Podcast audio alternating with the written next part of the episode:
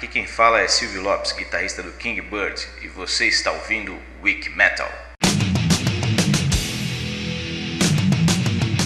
Você está entrando na enciclopédia do metal na internet.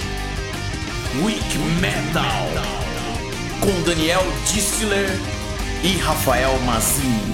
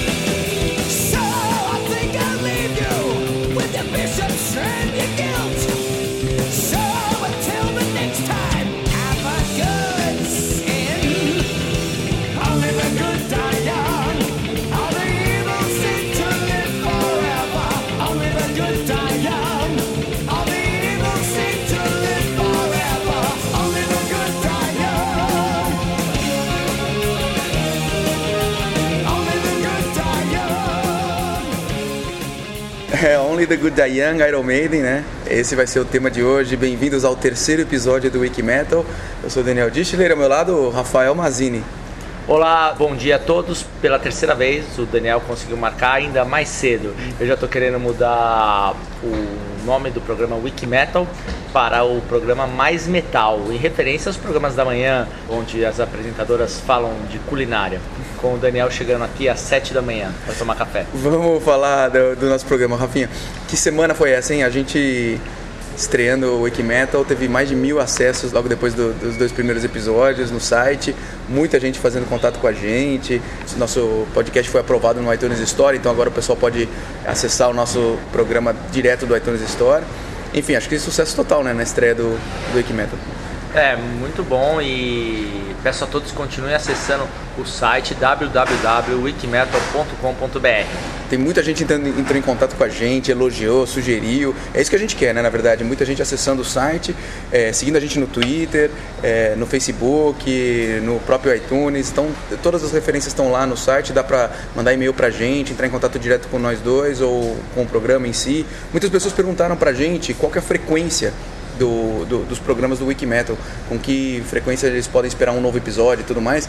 Então a gente está planejando de ter dois, três, até quatro episódios por mês, né? Então mais ou menos um por semana, um a cada 15 dias, eh, deve pintar um episódio novo. Então vocês se estiverem aí assinando o feed, ou seguindo no Twitter, ou ah, olhando direto no site, vocês vão estar sendo avisados né, na hora que a gente tem um, um- um episódio novo. No iTunes também é muito bacana. Se você está gostando realmente do, do nosso programa e quer apoiar o Wikimetal nesse momento, a melhor coisa que você pode fazer é ouvir os nossos programas, assinar o feed, deixar o comentário lá no nosso site ou no próprio iTunes, dá para fazer um review do, do podcast.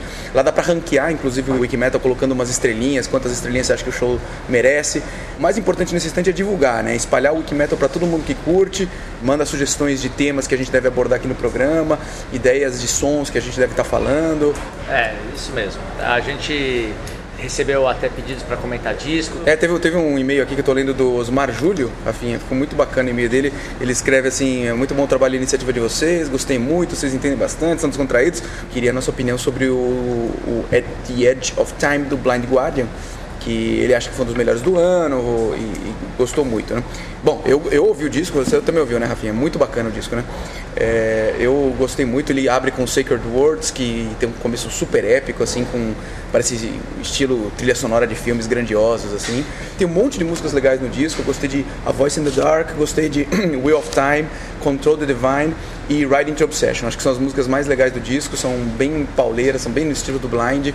E, e além daquele, daquele estilo tradicional do Blind, tem duas, tem duas músicas também que são bem naquele outro estilo que o Blind sempre usa, que é um estilo meio Senhor dos Anéis, meio Harry Potter, assim, meio Irlanda, não sei, meio música de bardo, que é Curse My Name e World of the Thrones. são músicas mais lentas, mas sempre naquele estilo do, do Blind que eu achei muito bacana. Então, mais um disco bem legal de 2010, né? Ah, muito bom. É... E conforme a gente falou nos dois primeiros episódios, a seleção que nós comentamos é, não tinha a ver com os melhores. Foi, foi, nós fomos escolhendo e esse com certeza foi um, uma bela dica que ele colocou pra gente, porque é um, é um disco muito, muito bom, vale a pena conferir. E, o, só pra fechar o tema 2010 então, né? É, 2010 foi muito bacana, como vocês viram, muito disco legal. O disco do Acept, eu, eu acho que eu cheguei a citar no outro, no outro pro, programa, mas a gente não comentou ele direito. É um puta disco, assim, quem quiser conferir, é um disco muito legal, a, o Acept novo.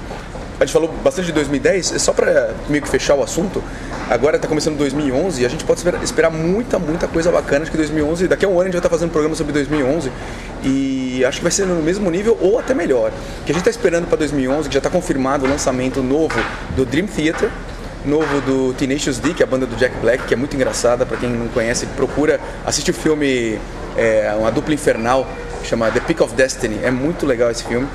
Inclusive tem uma participação do Dio nesse, nesse filme. É, tem o novo do Sepultura para esse ano, o novo do Queensryche para esse ano, o novo do Nightwish, o novo do Megadeth, o novo do Mastodon, o novo do Kiss, que acho que quase 10 anos, 8 anos, sei lá, que eles não lançam um disco novo, o novo do Anthrax, novo do Whitesnake, que já tem inclusive nome, chama Forevermore e vai ser lançado no final de março, Novo do Manowar, que já era para ter saído, Hammer of the Gods, mas é, como eles trocaram o batera e voltou o batera original lá do primeiro disco do, do Battle Hymns, é, o Danny Hamzik, é, eles seguraram o lançamento do disco, acho que eles estão regravando as músicas, vai sair também em 2011.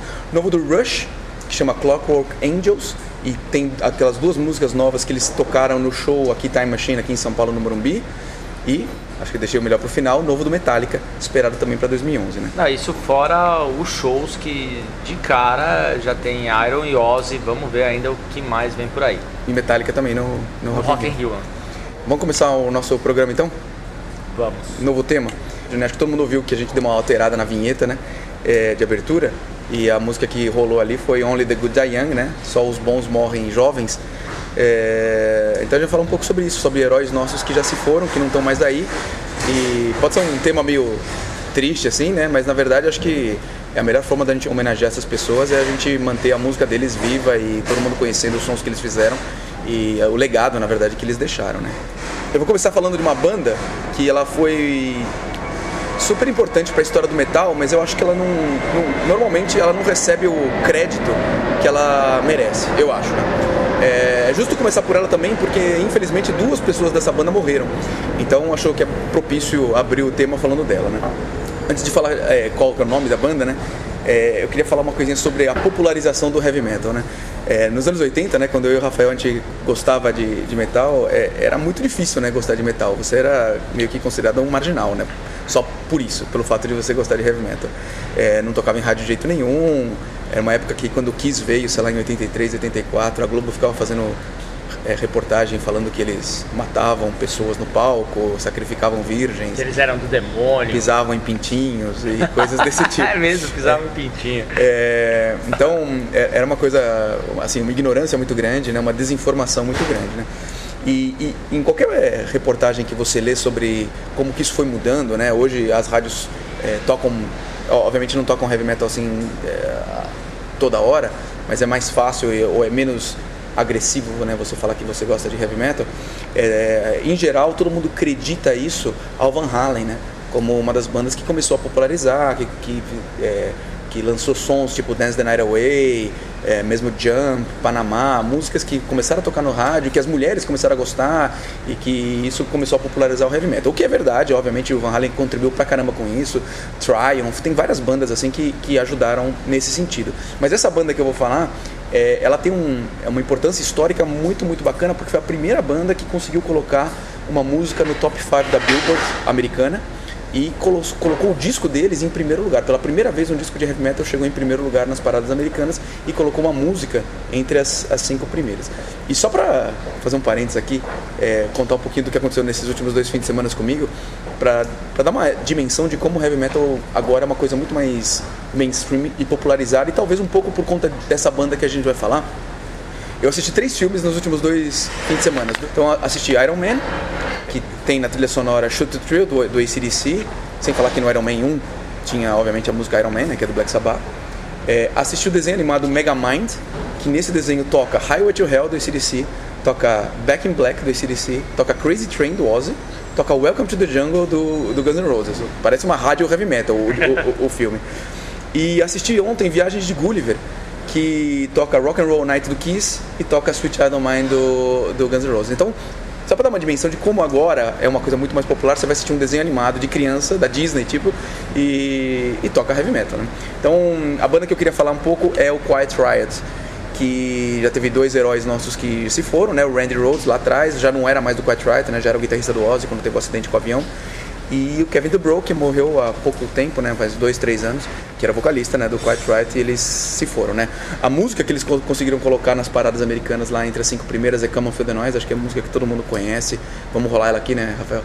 É, e é do disco Metal Health, que tem muito som legal, tem Bang Your Head, tem a própria música Metal Health, e enfim, o, o Quiet Riot fez sons muito bacanas. O Come On Feel The Noise é, é um cover, né, na verdade, de uma banda que chama Slade, é, de 73 esse som. Eles gravaram outro, outro cover do Slade também. Foi, logo depois, no, no, outro disco, eles, eles lançaram Mama We're All Crazy Now, que é, também é do Slade. E, e, e, do Quiet Riot, minhas lembranças assim bem antigas da época é, é que eu lembro em 83, eu não tinha nem idade para ir no show sozinho, mas eles vieram pro Brasil e eles tocaram no Parque São Jorge. E já era com Carlos Cavazo na, na guitarra e a formação, acho que a, acho que o Quiet Riot no auge, né, veio aqui pro Brasil.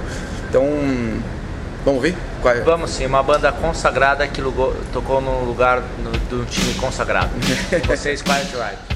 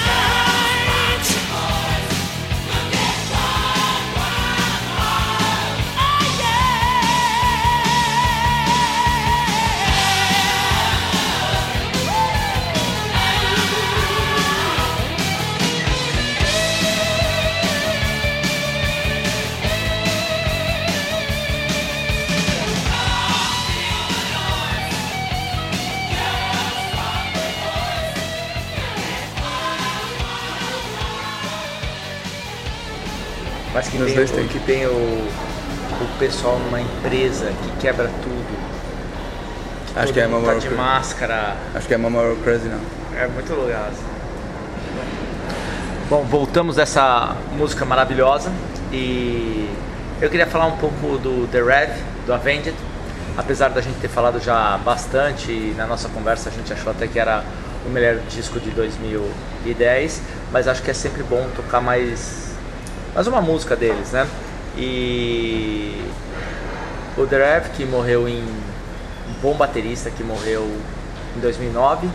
É, começou a tocar desde pequeno. Uma curiosidade que eu li que eu achei sensacional, que o apelido vem de o reverendo, uma coisa assim, porque ele estudou também numa num colégio de freiras e obviamente ele foi expulso. Parece que ele foi para um outro colégio e foi expulso, foi expulso também. Na hora de escolher a música, nós dois ficamos com muita dúvida, porque tem a história da Fiction, que foi uma música que ele compôs um pouco antes dele morrer, Que é, tá no último disco, né? que tá no último disco. E que o nome veio de uma tatuagem, parece que ele tem no peito, né? Mas a gente escolheu por Afterlife, que também tem uma história bem legal, que o pessoal na hora do show colocava os backs dele como se continuasse ele ali ao vivo, que deve ter sido muito, muito emocionante. Curto e grosso, já direto na música Afterlife.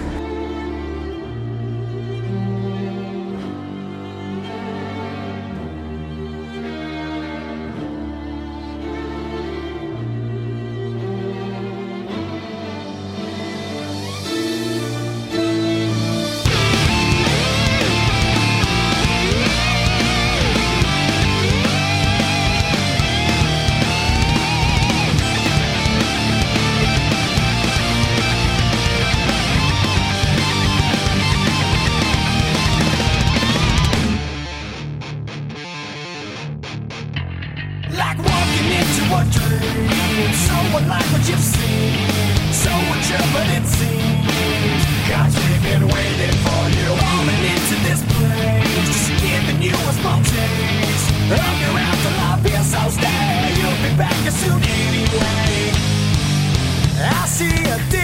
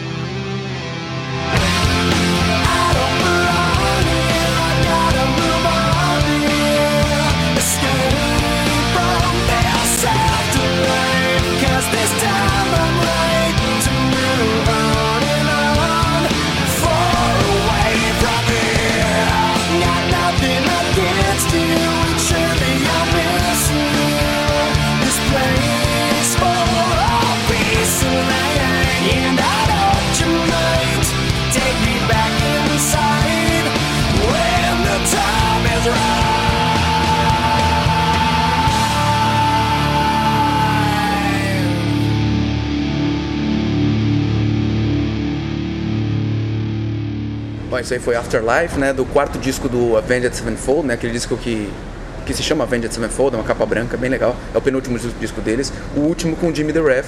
Depois ele faleceu, né? No finalzinho de 2009. Como vocês sabem, a gente está falando sobre nossos heróis que morreram, né? Então, é, acho que não podia deixar de, de falar sobre... ah, acho que um dos maiores guitarristas da história do heavy metal. E que ele morreu de uma maneira super trágica, talvez ah, acho que a morte mais trágica que aconteceu na história do heavy metal. Vocês conhecem, você conhece uma banda que chama Nickelback? É uma banda legal, assim, ela é uma banda bem mais leve, né? Mais no estilo do Bon Jovi, sei lá.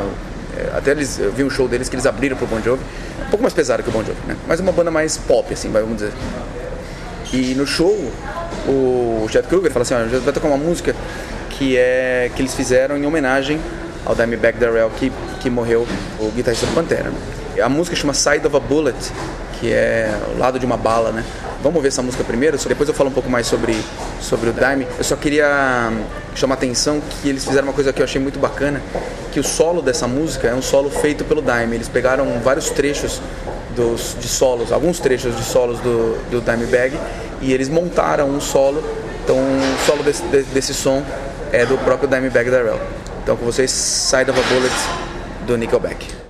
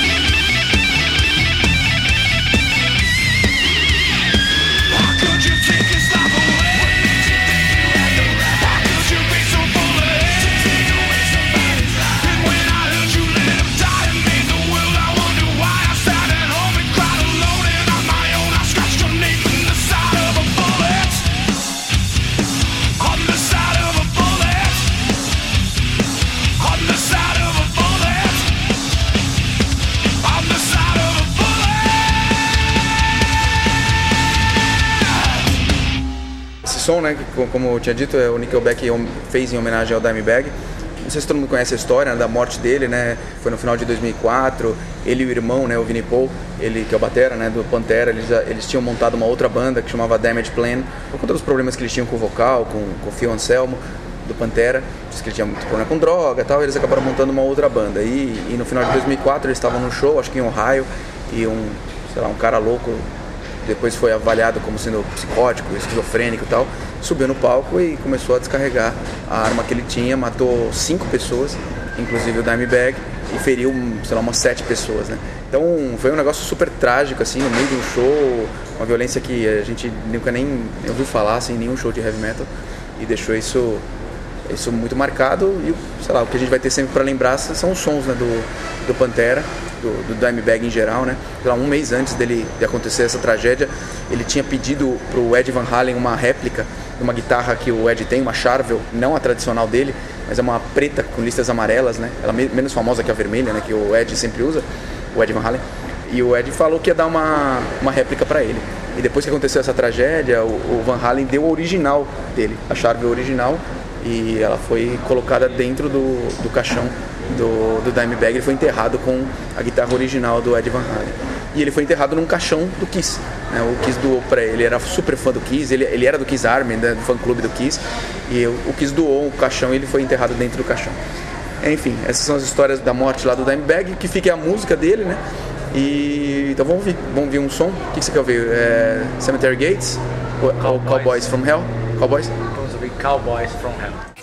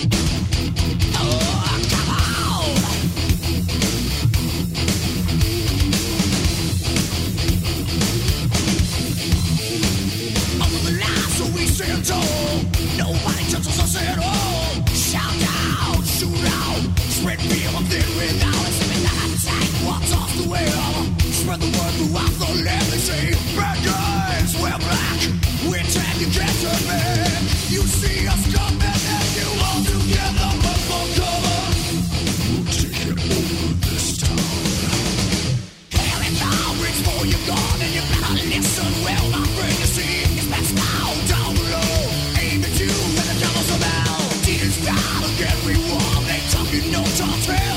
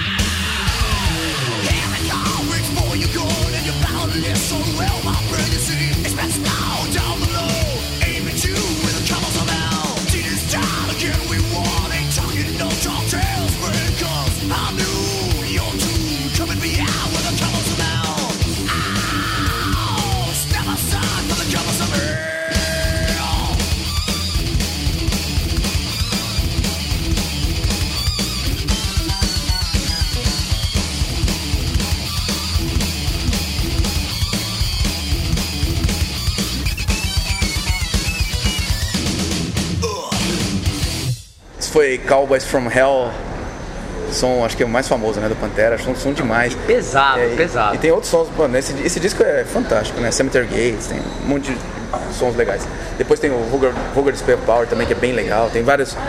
Os discos do Pantera são realmente antológicos, entraram pra história e o Dimebag também é venerado por todo mundo, todo mundo fala bem dele. Enfim, vamos continuar falando aqui de outros heróis nossos que morreram. É, A gente tá falando dos que morreram, assim, digamos assim, mais recentemente, né? O que marcaram mais a gente, mas é, a gente não pode esquecer também que teve um monte de gente aí no passado que infelizmente também morreu. O John Bonham, né? Batera do Led Zeppelin, O inclusive Eric acabou. Carr, que é batera também do Kiss. Isso, o Bon Scott, né, vocal do, do ACDC. É, e nesse ano mesmo, agora em 2010, é engraçado que morreram, sei lá, três baixistas, um atrás do outro, assim, acho que com uma diferença de um, dois meses. É, morreu Paul Gray, né, baixista do Slipknot. Slipknot acho que é uma das bandas mais legais que surgiram aí novas, né, dos anos 90 pra frente, né, com um som muito diferente, né, do que foi feito, É. um visual muito diferente também. o Pete Steele, baixista do Type O Negative, o Vinny Chess, baixista do Pretty Boy Floyd. Teve até um batera bem antigo do Twisted Sister, tocou só por um ano, de, que chamava Fast Joey Brighton, também morreu. 2010 foi um ano muito bom da safra de muita música nova, muito show no Brasil e tudo mais, mas também muita gente nos deixou. Para terminar, né, o nosso programa de hoje, acho que a gente tem que falar da pessoa mais especial do heavy metal nesse meio, né, meio artístico e tal. Ele sempre tem muita competição, um pouco de inveja, muita fofoca, blá blá blá. Então é muito difícil uma pessoa ser uma unanimidade, né? E o Dio, né, o Ronnie James Dio, ele era né, uma unanimidade. É impressionante, você não consegue achar uma pessoa que fale mal dele ou que conte alguma história negativa. É só, só elogios. Isso não é porque ele morreu, né? Isso era sempre desde antes é, todo mundo falava assim, a pessoa mais simpática para dar entrevista, a pessoa mais que, que, sei lá, contribuía com todo mundo, ajudava, participava de um monte de gravações, de um monte de bandas. Assim, depois que ele morreu, basta ver os tributos. Você coloca assim, tributo Dio no YouTube, vai vir assim, tributo do Metallica, do Iron Maiden, do Quizryche, do, do Kiss, assim, das maiores bandas referenciando a morte do Dio, é, que é realmente um cara sensacional, né? Tudo que ele fez pelo heavy metal, as músicas que ele fez na carreira solo, é, a gente vai ter que escolher algum som para tocar e é difícil até escolher porque tem que fazer um programa só de Dio, né? Porque é, tem, sei lá, Stand Up and Shout, Holy Diver, Don't Talk to Strangers, Rainbow in the Dark, é, We Rock, The Lasting Line, Evil Eyes, Mystery, King of Rock and Roll, é, Sacred Heart, Hungry for Heaven. É, só que vem na minha cabeça assim de imediato das músicas dele depois na época do Rainbow né Man on the Silver Mountain If You Don't Like Rock and Roll Do You Close Your Eyes é, Gates of Babylon Long Live Rock and Roll. é, Long, e, e, Long Live Rock and Roll, na época do Black Sabbath, Heaven and Hell, né? Neon Nights, é, o Children of the Sea, TV Crimes, Master of Insanity, é, Time Machine. A é, própria, a própria Black Sabbath É. mesmo, ó, no álbum ao vivo, que, nossa, Ele que cantando. interpretação. É. É, demais. É, então, e, e- e uma outra coisa que ele deixou pra sempre também na história do heavy metal é o símbolo, né? O, o, o símbolo dos chifrinhos, né? O, o dedo 1 e o dedo 4, né? Pra quem toca guitarra. Ele conta a história no, num documentário que chama Metal, é, a Headbanger's Journey. É um, aliás, é um documentário que eu recomendo pra todo mundo assistir, é muito bacana.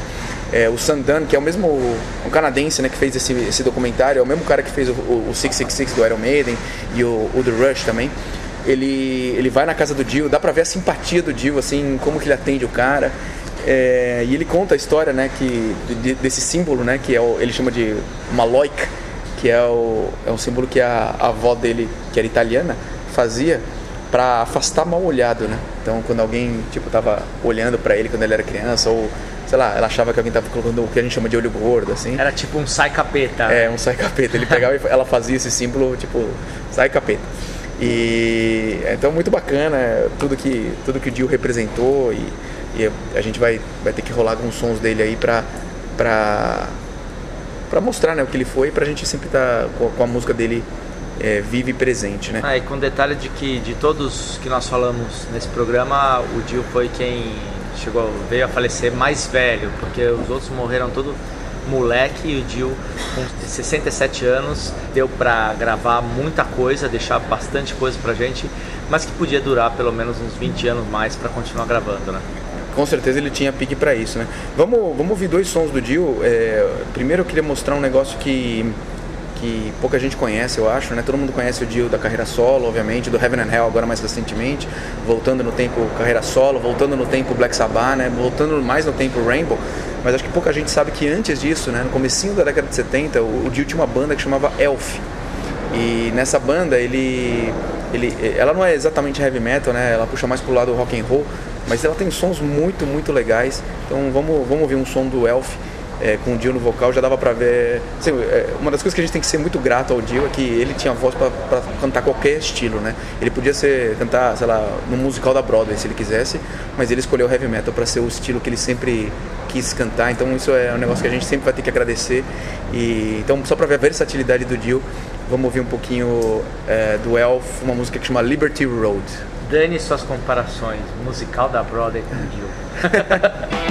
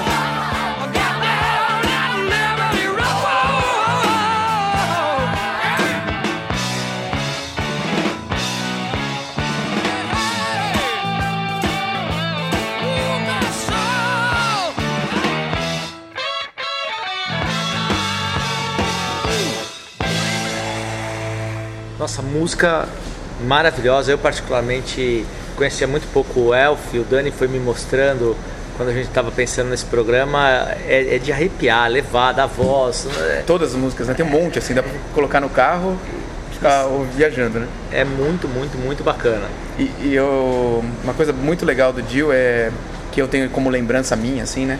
É que um dos primeiros videoclipes pra mim que eu lembro, assim, que tocava acho que no Som Pop, aqueles programas da Gazeta, do, do Mr. Sun. Quem é velho vai lembrar dessas coisas, que tinha o Capivara. É, é, o, é o videoclipe de Rainbow in the Dark, né? Do, do Dio, assim, tipo no telhado de um, de um prédio, assim. Pra mim é uma coisa super marcante. Toda vez que eu penso em clipes antigos, pra mim vem na cabeça Rainbow in the Dark. Quem nunca assistiu, procura no YouTube, assim. Obviamente que é mambembe, assim, os, os efeitos, mas pra mim é um negócio histórico. O Dio é um negócio sensacional, fantástico. É isso aí. Vamos encerrando mais um programa. E não esqueçam nunca do site www.wikimetal.com.br. É, moçada, se vocês gostaram, estão gostando do programa, gostam dos sons que a gente está mostrando, das histórias que a gente está contando, o que a gente precisa, na verdade, é que vocês divulguem. Divulguem, espalhem, deixam, deixem todo mundo saber do nosso programa. Divulguem o máximo que vocês puderem. Quanto mais comentários vocês fizerem, tanto no iTunes, no site, nos e-mails, no Twitter, eh, no Facebook, redes sociais, as, as mídias que você, que cada um utiliza. Então a gente quer juntar mesmo uma legião de fãs de metal. Essa é uma oportunidade da gente criar um, um espaço que seja nosso, né? Que a gente possa construir ele do, do jeito que a gente quiser. Como eu te disse várias vezes no primeiro episódio, o- o- esse prefixo wiki é para ser colaborativo. Então, por favor, escreva é, sons que vocês querem ouvir, temas, temas de programa. Vocês viram, é, esse programa a gente escolheu assim pessoas que já tinham morrido. Então, escolham temas legais para a gente explorar. é, e deixa seu recado se vocês gostaram, não gostaram, sons que vocês querem ouvir, coisas desse tipo, né? Rafa? É isso aí. Antes de encerrar com mais uma música do Dio, que eu queria que o Dani escolhesse uma música do Dio em algum, como no Black Sabbath, alguma coisa assim. E, e quero dizer que a gente vai voltar a falar do Dio no próximo programa, que o tema. Posso falar o tema já agora? Pode falar. É, São duetos, são dois cantores, ou um cantor e uma cantora que cantam juntos, de bandas diferentes. E provavelmente a gente vai separar um, Uma participação do dia. uma participação do Dio bem legal. Tá bom? E aí, Daniel, do Black Sabbath, o que você quer ouvir do Dio? Vamos, vamos pegar do disco Heaven and Hell, que acho que é a obra-prima máxima do, do- da participação do Dio no Black Sabbath. Só que não vamos ouvir Heaven and Hell, que todo mundo já conhece, vamos ouvir uma outra música do Heaven and Hell, que eu gosto muito, não é muito famosa, mas a música é muito legal, chama Wishing Well. Só pra vocês terem uma ideia de como o acervo do Dio é grandioso e tem tanta coisa pra explorar e pro pessoal conhecer. Então com vocês, Wishing Well do Black Sabbath, valeu pessoal, não esqueçam wikimetal.com.br, deixa um recado lá e a gente se vê tipo, daqui a uma semana. Valeu pessoal.